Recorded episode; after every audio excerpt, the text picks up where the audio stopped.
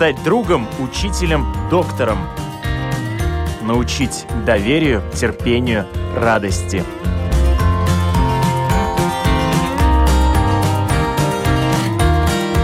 Школа для родителей на Латвийском радио 4.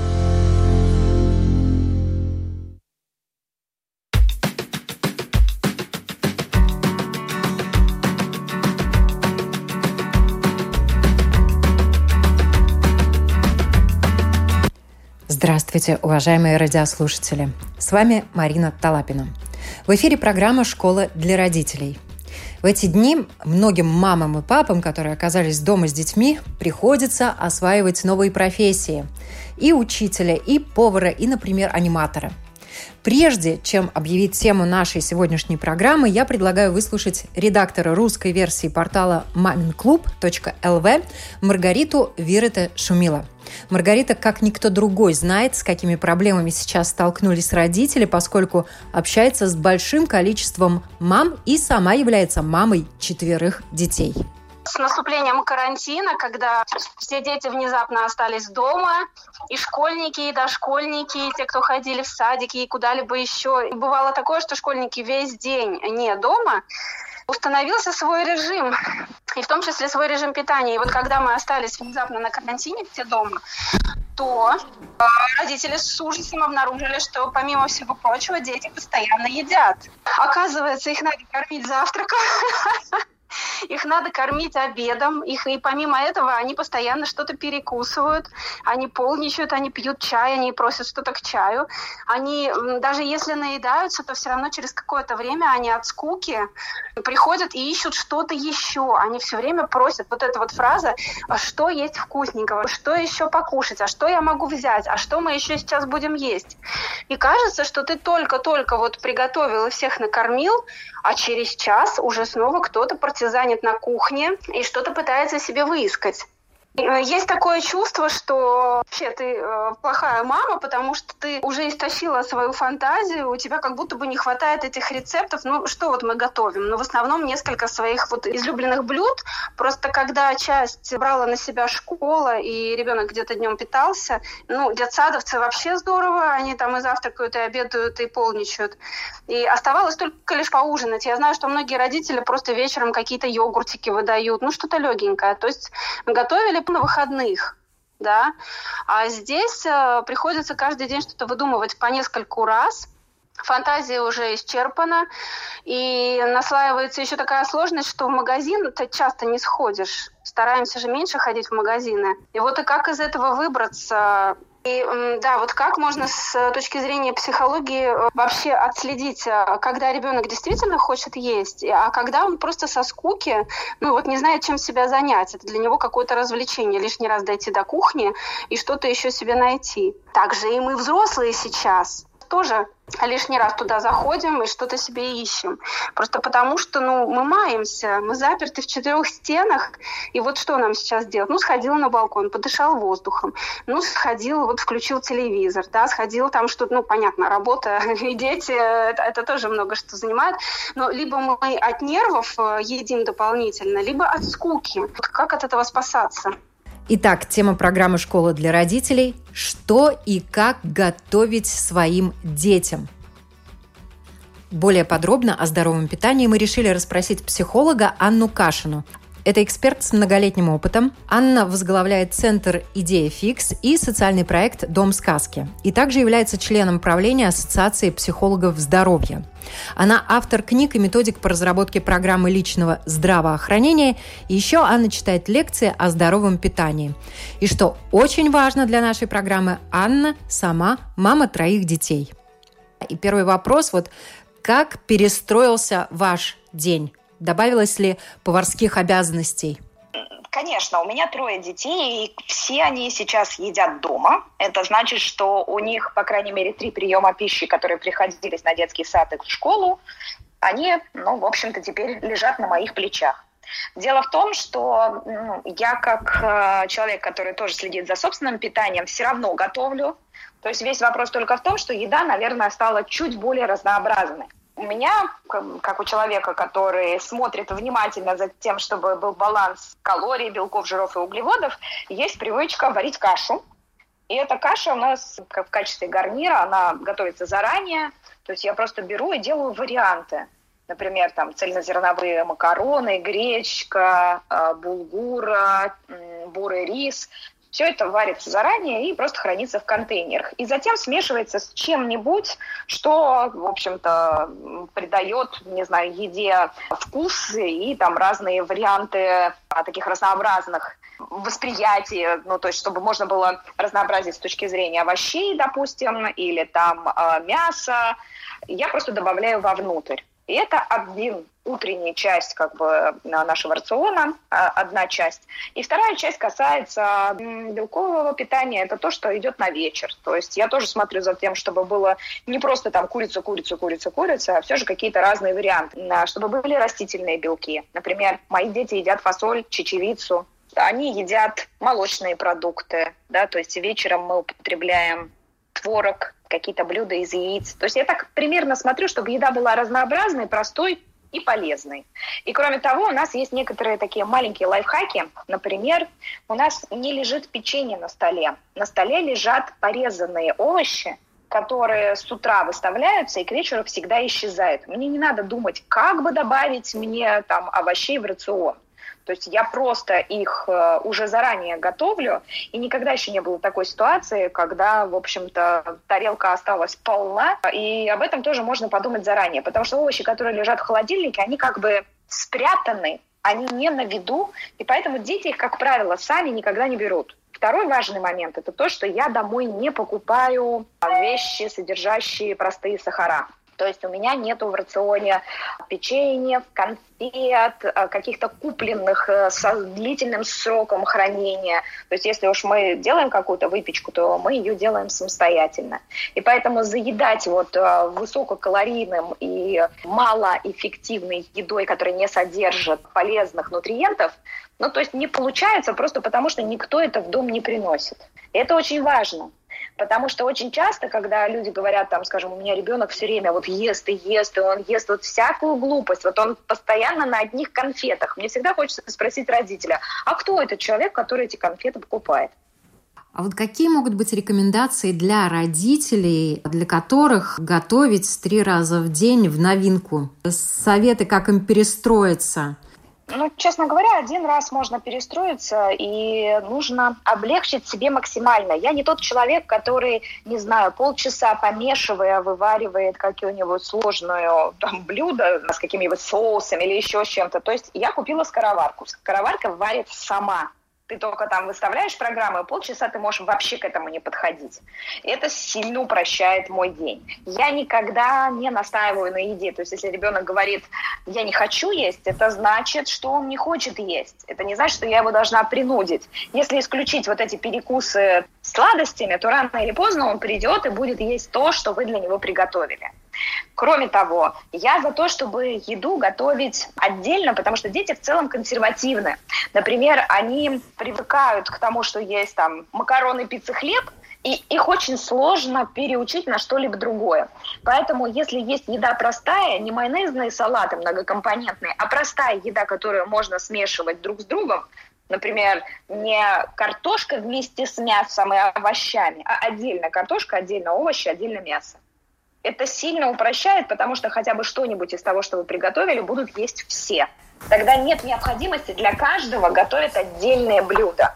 Что надо обязательно помнить о здоровом питании? Было уже упомянуто по поводу сладостей, печенья и э, конфет. А есть еще какие-то вещи, которые действительно не должны появляться в доме, чтобы не было у детей соблазна? Надо понимать, что все то, что мы даем себе и детям, это как топливо в автомобиле идет либо нам во вред, либо на пользу. Если бы у нас был бы очень-очень-очень дорогой автомобиль, вряд ли бы мы стали его заправлять дешевым паленым топливом. Нам бы было жалко. В общем-то, наш организм вот ничем от этого не отличается. Это действительно очень дорогая и одноразовая вещь. И поэтому, когда мы покупаем какую-либо еду, нам нужно думать, это наносит нам э, вред или наоборот приносит нам пользу. И покупая детям различные сладости и какие-то сиропы, да, надо научить себя смотреть на этикетку. Если в этикетке присутствует вся таблица Менделеева, то, наверное, это не самая полезная еда. Кроме того, если это еда с очень-очень длительным сроком хранения, да, то, скорее всего, если это готовая какая-то консервированная еда, она тоже не несет в себе большого количества полезных нутриентов. Надо понимать, что если ребенок сейчас мало двигается, не ходит на тренировки, в основном проводит время дома, то, может быть, можно уменьшить количество жиров и углеводов и добавить, наоборот, там, белков, овощей каких-то, да.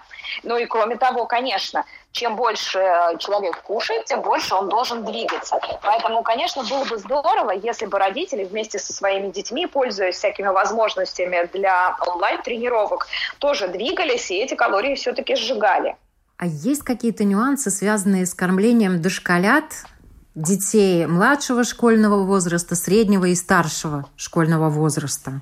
Конечно, надо понять, что в любом а, меню растущего организма и калорий будет больше, да, ну, то есть все-таки, если мы посмотрим колораж детского сада или там ну, нормы для взрослых людей, то это абсолютно разное количество калорий. Весь только вопрос в том, чтобы, говоря, ну ничего, ничего, ты еще растешь, мы не занимались перекармливанием ребенка, потому что зачастую, например, родитель пытается скомпенсировать собственное отсутствие шоколадкой или успокоить человека там чем-нибудь вкусненьким. Говорит, ну, ну, не расстраивайся, не плачь, давай с тобой что-нибудь вкусненькое скушаем.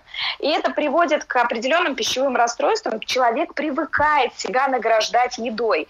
И уже потом, будучи взрослым, ему очень сложно выйти из этой парадигмы. Он думает, я так устал, ну чем себя наградить? Куплю себе пирожное. Но у человека не развивается других альтернативных вариантов, да. То есть важно не награждать едой, а следить за тем, чтобы у ребенка было достаточное количество витаминов и белков для роста. Потому что если ребенок активный, если он двигается, его тело строится, ему, конечно, нужно избегать дефицита витаминов. И поэтому очень внимательно нужно смотреть, например, за присутствием витамина D да, поэтому врачи все время говорят, сдавайте анализы, смотрите, чтобы не уйти в дефицит. Для всех детей, которые там занимаются умственной деятельностью, а все-таки учебный процесс у нас продолжается, часто не хватает там магния и цинка. И это тоже может быть такой момент, чтобы ну, держать руку на пульсе и делать а, еду полноценной и разнообразной. То есть обязательно добавлять туда примерно 5 порций овощей и фруктов должны быть чтобы вот эти все элементы как-то были в рационе у ребенка. Надо понимать, что, например, ребенка младшего школьного возраста не надо кормить сладким на ночь глядя, потому что э, обмен веществ быстрый, вся эта энергия приходит в кровь, а потратить ее в 9-10 часов вечера некуда. А уложить такого ребенка, например, сложно. И зная эту особенность за своим ребенком, ну, можно было бы подумать о том, что рацион питания мог бы, в общем-то, быть чуть более сбалансированным и сдвинутым в сторону, там, скажем, утренних приемов пищи. Будет здорово, если мама и своим примером тоже будет показывать, как надо. Потому что зачастую дети повторяют за родителями. Пищевые привычки к нам приходят именно из родительской семьи. Если, например, вот знаете, есть такая традиция, как застолье семейное. Да?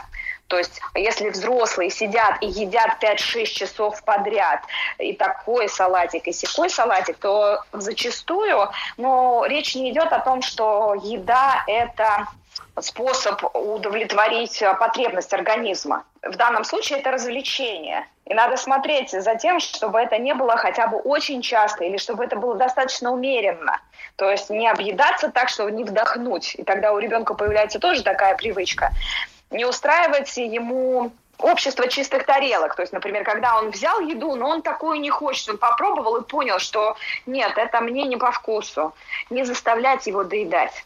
Вот в детских садах и школах разрабатывают меню на неделю. Ага. Надо ли родителям, которые оказались дома с детьми, также планировать и расписывать план питания для своих детей на неделю, как минимум?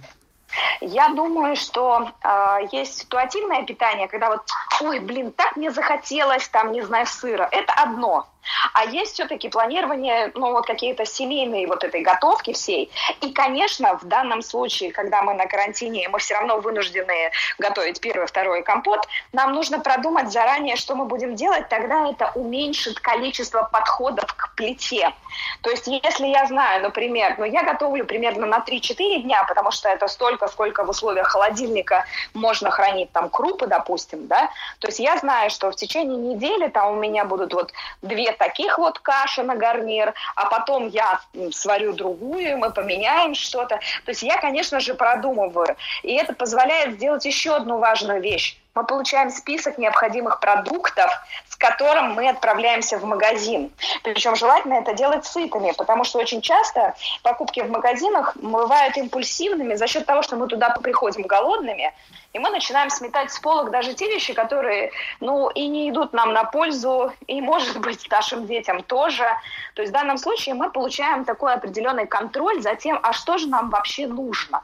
И, конечно, ну, вот такой более осознанный подход, он был бы лучше. Может быть, вы не будете там, ну, считать граммаж калорий, как в детском саду, взвешивать порционно и понимать, что там вам нужно рассчитать, там, что еще добавить нужно там из белков. Ну, хотя бы примерно вы себе представляете, что в следующий раз вы подойдете к плите, там, по-серьезному так что-то делать, только через 2-3 дня. И вам ясно, что именно вы будете делать тогда это, конечно, сильно упрощает. И нет вот этого ощущения, что это бесконечный цикл готовки, в котором я подзастряла. И а, вот э, как раз следующий вопрос был о том, что многие в магазин сейчас ездят раз в неделю, кто-то еще реже. И о чем еще надо подумать заранее, когда человек едет в магазин так редко, когда у него нет возможности сходить туда чаще? Основные покупки, если я планирую заранее, мне нужно понимать, что мне обязательно нужны овощи. Никуда от этого не деться, свежие овощи и фрукты должны быть в рационе. И я тогда ну, заранее смотрю, сколько мне нужно, сколько это хранится, да, потому что нет ничего хуже, чем бесполезные покупки, когда мы купили, и все это испортилось да, то есть надо понимать, сколько у меня вообще в целом идет потребление. Вообще здорово было бы, знаете, что сделать? Один раз взять и записать, а что вы едите. Вот так в целом в холодильнике. И формируя свою продуктовую корзину, вы будете видеть, какие вещи у вас уходят. То есть сначала должна быть определенная ревизия, а потом должна быть выбор, что же я буду покупать из этого всего. Вы, например, видите, что у вас уходит какое-то лавинообразное количество там масла, мяса, э, вы видите, что есть какое-то там печенье, там еще что-то, и вы можете посмотреть и вот чуть-чуть сдвинуть, то есть прокорректировать этот рацион в ту сторону, в которую вы бы хотели, как если бы, если вы питаетесь правильно.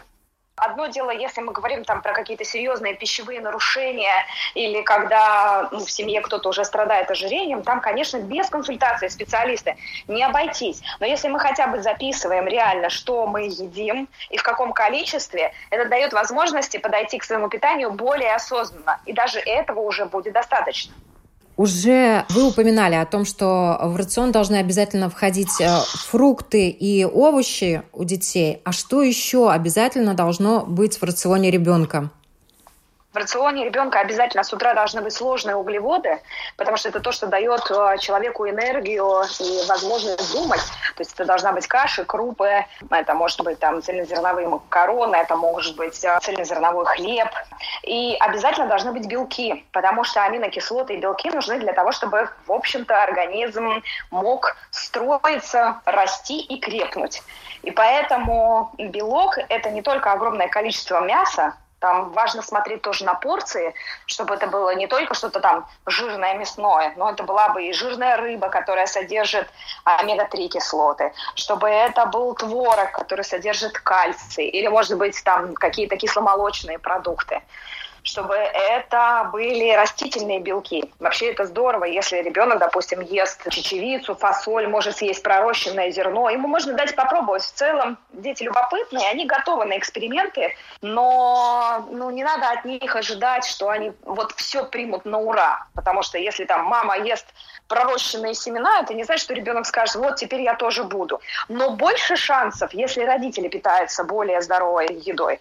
То есть у нас действительно есть тогда образец для подражания.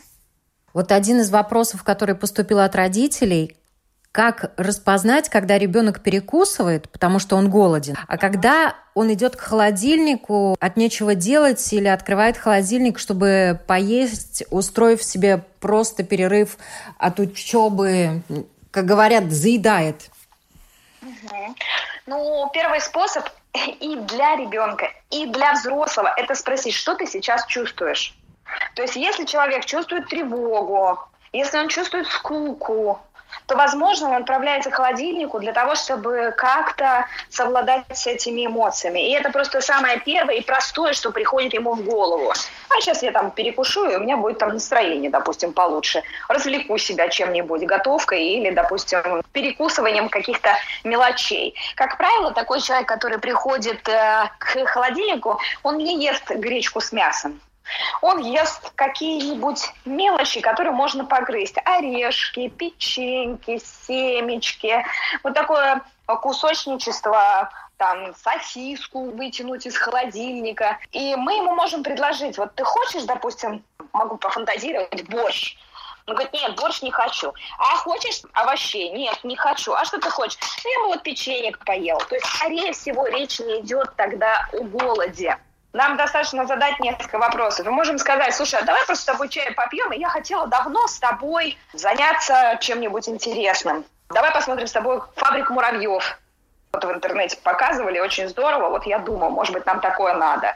Или давай мы с тобой вот сейчас посмотрим, слушай, я тут такую вещь видела, и ну, увлечь чем-то другим, предложив альтернативу. Потому что зачастую ребенок, который не знает, чем себя занять, начинает маяться от скуки и берет просто ну, те идеи, которые лежат на самой поверхности. И, может быть, это холодильник, это просто такой способ себя как-то развлечь, успокоить, поделать что-нибудь, то есть отвлечься, да, сделать перерыв. Но зачастую, например, если вот человек устал на уроках, вот он сидит, поскольку нету перемен, да, и там никто не следит за режимом, иногда нужно просто сделать перерыв и подвигаться, потанцевать, включить хорошую музыку. И уже это становится таким хорошим способом для того, чтобы встряхнуть себя, переключиться на что-то другое. Вовсе не обязательно для этого есть. В социальных сетях много постеров и шуток о том, что после самоизоляции все выйдут с лишним весом. Надо ли вести контроль за весом э, своих детей в этот период?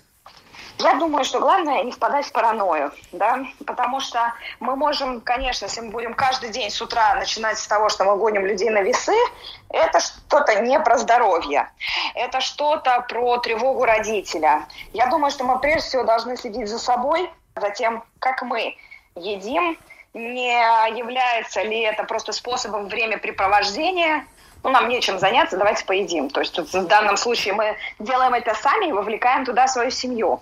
Во-вторых, нужно смотреть, достаточно ли нам движения всем дружно, да, то есть скорее лучше обеспечить возможность потратить калории, чем постоянно смотреть, о, здесь уже пора урезать. Если ну, не будет слишком много жиров и пустых сахаров, там не пить соков сладких, ну, вообще любые соки, а это все-таки сахаросодержащий продукт. И так же, как и любой лимонад, например, это просто жидкие калории. То есть а, исключить сладкие йогурты, которые ну, переполнены сахаром. То есть даже этого будет уже достаточно для того, чтобы вес держался в норме.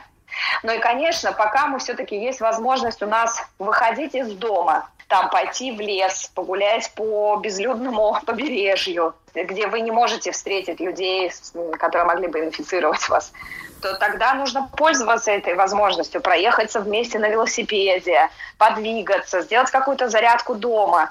И, наверное, следить за собственной талией. А в карантине есть такая вещь, что многие люди пересели в пижамы.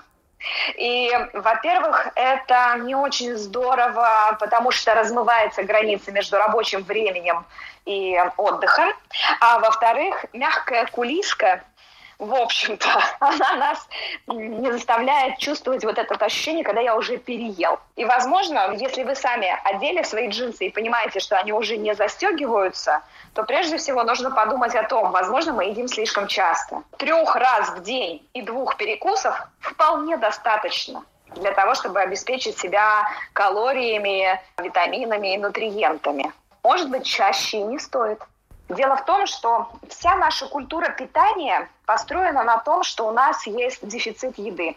То есть все эти праздничные застолья, свадьбы, общество чистых тарелок, хлеб всему голова, да, то есть вот это все установки, которые к нам пришли с голодных времен, когда люди умирали скорее от недоедания, от дефицита.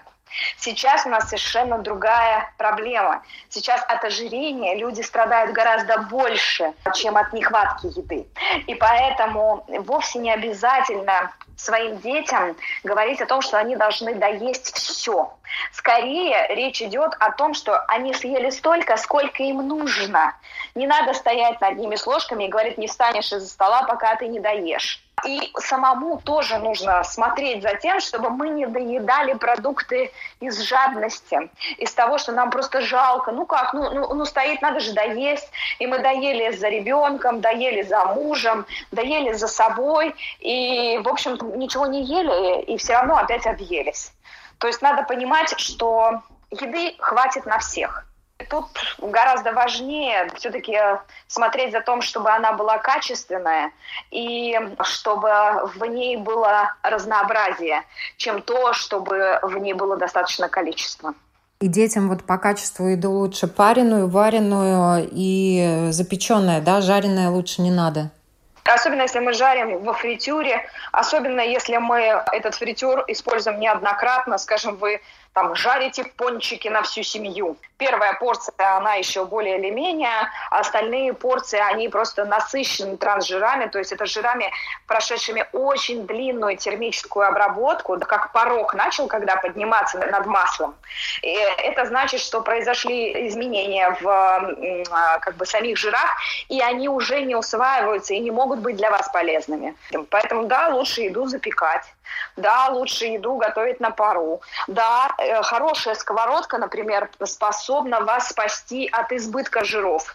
То есть жарить можно и на воде в том числе. То есть добавляя немного воды, мы создаем этот эффект, когда под крышкой продукт скорее парится, чем жарится. И в завершении нашего интервью хочется один-два рецепта преддверии Пасхи, что приготовить своим детям, а может быть с детьми вместе, что приготовить. И вкусно, и сытно, и полезно. Ну, например, я думаю, что каждой семье было бы здорово освоить такое блюдо, которое называется овсяно-блин. Это когда мы берем овсянку, яйцо, мы берем, допустим, изюм, смешиваем это, замачиваем, ну, буквально вот смешали яйцо и там 60 грамм овсянки, добавили туда горстку изюма и дали этому постоять, пока вы там чистите зубы.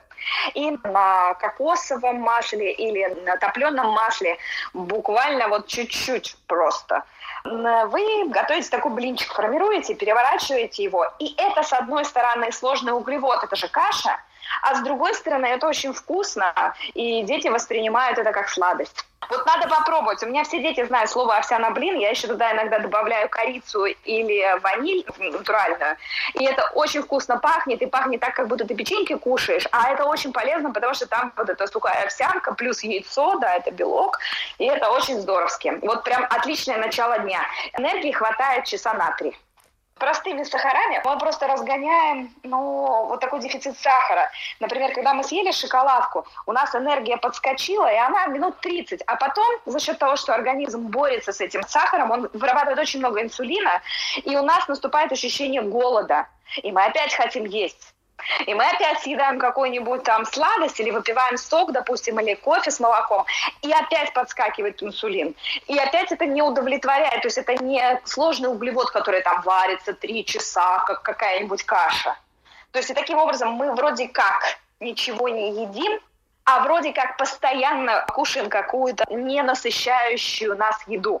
Например, там шоколадный сырочек съели, а потом да, выпили кофеек, а потом съели пироженку, а потом съели булочку. И вот так вот мы как бы набираем большое количество калорий, сахар постоянно в крови очень высокий, и постоянно присутствует чувство голода. И человек вроде как бы ничего не ест, а на самом деле он ест гораздо больше, чем если бы он с утра съел кашу, и потом через три часа там перекусил чем-то, а во второй половине дня уже ел там какие-нибудь белки с углеводами, например, там чечевицу с курицей. Это было бы совсем по-другому. И человек гораздо больше насыщается такой живой едой, чем вот этими сахарами. Спасибо, это была психолог Анна Кашина. Ну и своими рекомендациями и рецептами в интервью Латвийскому радио 4 также поделились шеф-повара Мартинш Сирмейс и Валтерс Зирдинш. Может быть, к вам уже родители какие-нибудь обращались, что приготовить ребенку? Советы родителям, которые оказались в роли поваров домашних неожиданно. Ну, которые неожиданно, которые ожидая. Э, проблема такая, что надо планировать меню. Такая вот старая поговорка, и она до сих пор работает. Что надо планировать э, целую неделю, как минимум. И надо делать заготовки все время. Вот там суть всей готовки дома вперед. Но если тебе надо готовить один раз э, там, неделю или один раз в день, это другое. Но если тебе надо готовить три раза в день, это уже профессиональная кулинария. Так что главное делать заготовки. Главное варить бульоны, главное сделать ростбифы, главное сделать все вперед и заходить в магазин реже, чем надо. Так что надо целый багажник купить, не один мешочек. И какой-нибудь рецепт от шефа для детей? Я сделал недавно испанский омлет. Омлет с картошки. Очень-очень быстро, долго хранится и можно кушать два дня. Это тебе надо тонко-тонко нарезать картошку, пожарить в масле, и потом облить э, сливками, избитыми яйцами и с луком. И это все надо долго жарить в духовке, и тогда у тебя получается как такой пирог. Если вы сгуглите испанский омлет или тортилья ла патата, тогда можете найти себе что-то, может быть, и полезное. Детям очень нравится, и картошка нам всем очень нравится. Да. Бог помощь. Для повара, наверное, не проблема готовить э, в своем ресторане, готовить своим детям. Но для многих родителей сейчас стала задача такая не из простых. Э, приготовить детям еду, кормить их целый день, семь раз в неделю. Вот какие рекомендации вы можете дать? Таким родителям? Ну, я вообще-то хоть бы все время был э, занят в ресторане. У меня всегда, когда было э, свободное время, э, это было по воскресеньям чаще, все равно готовил дома. И этот период готовил еще чаще дома. И готовы с дочкой вместе, которая сейчас 6 лет, и вот такой возраст где-то, может быть, уже будем начинать что-то там понемножку делать. И я, конечно, как и повар, не только то, что я знаю, но были очень много рецепты и такие простые вещи, которые я делал там, может быть, 10 лет назад. Как раз это время, когда можно попробовать сделать то, что всегда мы говорили, нет времени, это очень долго, не будем делать. Вот этот момент, когда можно там, сделать такие хорошие блюда дома. Детей надо покормить и полноценным питанием, и детство всегда ассоциируется с какими-то десертами, вкусняшками. Парочку рецептов от шеф-повара для родителей, что приготовить своим детям – если мы раньше, когда все время бежали, не было времени, а может быть иногда покупали что-то или, или ели то, что не очень хорошее, или что очень быстро сделать, или сварить, э, и может быть из магазина и пельмени купили, это время есть, когда мы можем э, дома и сварить медленно мясо, хорошее мясо ставить, э, эти пельмени э, сделать, не знаю, с дочкой вместе вечером, да, и совсем другое ощущение и радости, и так и занят весь вечер хорошими вещами. А что я сделал, например, там два недели назад дома, может быть, знаете, слышали такой десерт, как креп сузет, да, это тонкие блины с апельсиновым соусом. Французский рецепт, который я делал последний раз 10 лет назад где-то, да. Ну, как будто old school, а может быть, например, крем-брюле тоже не актуально, особенно не модерно, но очень-очень вкусные рецепты. Вот и сделал выпек эти блины и сделал соус. Ну, в оригинальном рецепте идет и, апельсиновый ликер, но без этого можно как-то не делать этого. Но все равно очень, очень вкусно, очень красиво, и можно следующее утро тоже огревать этого и очень-очень вкусно. Но так я, наверное, бы нормально им после работы этого не делал. Так что мне рада, что я после, не знаю, 10 лет опять смог этот рецепт сделать вместе с дочкой. Я всегда говорю как о жизни. И всем, конечно, мне были недавно такие дни, когда все, руки упустились, и ресторанный бизнес в плохом состоянии сейчас, и не знаю, что делать больше. Я думаю, что все закончилось, и все. Но опять вчера был такой э, очень красивый день, да, и солнце, и, и все остальное. И появилась радость, э, что я не, я поеду в ресторан, э, он закрыт, тишина, но все равно надо цветы на улице какие-то поставить, э, зимние убрать, и буду печь свой хлеб, который мне очень хорошо получился всегда, кисло-сладкий хлеб, и буду что-то делать, хоть бы, не знаю, маленькие деньги, и это больше не бизнес, это ничего, но буду заниматься этим, я знаю, что это хорошее дело, и ну как будет, так будет, но как не упустить руки, и я всем пожелаю, чтобы это хорошая погода, которая сейчас на улице дала нам большой радости и энергию позитивную. Ничто так не разделяет людей, как вкус, и не объединяет, как аппетит. Всем хорошего дня. С вами была Марина Талапина.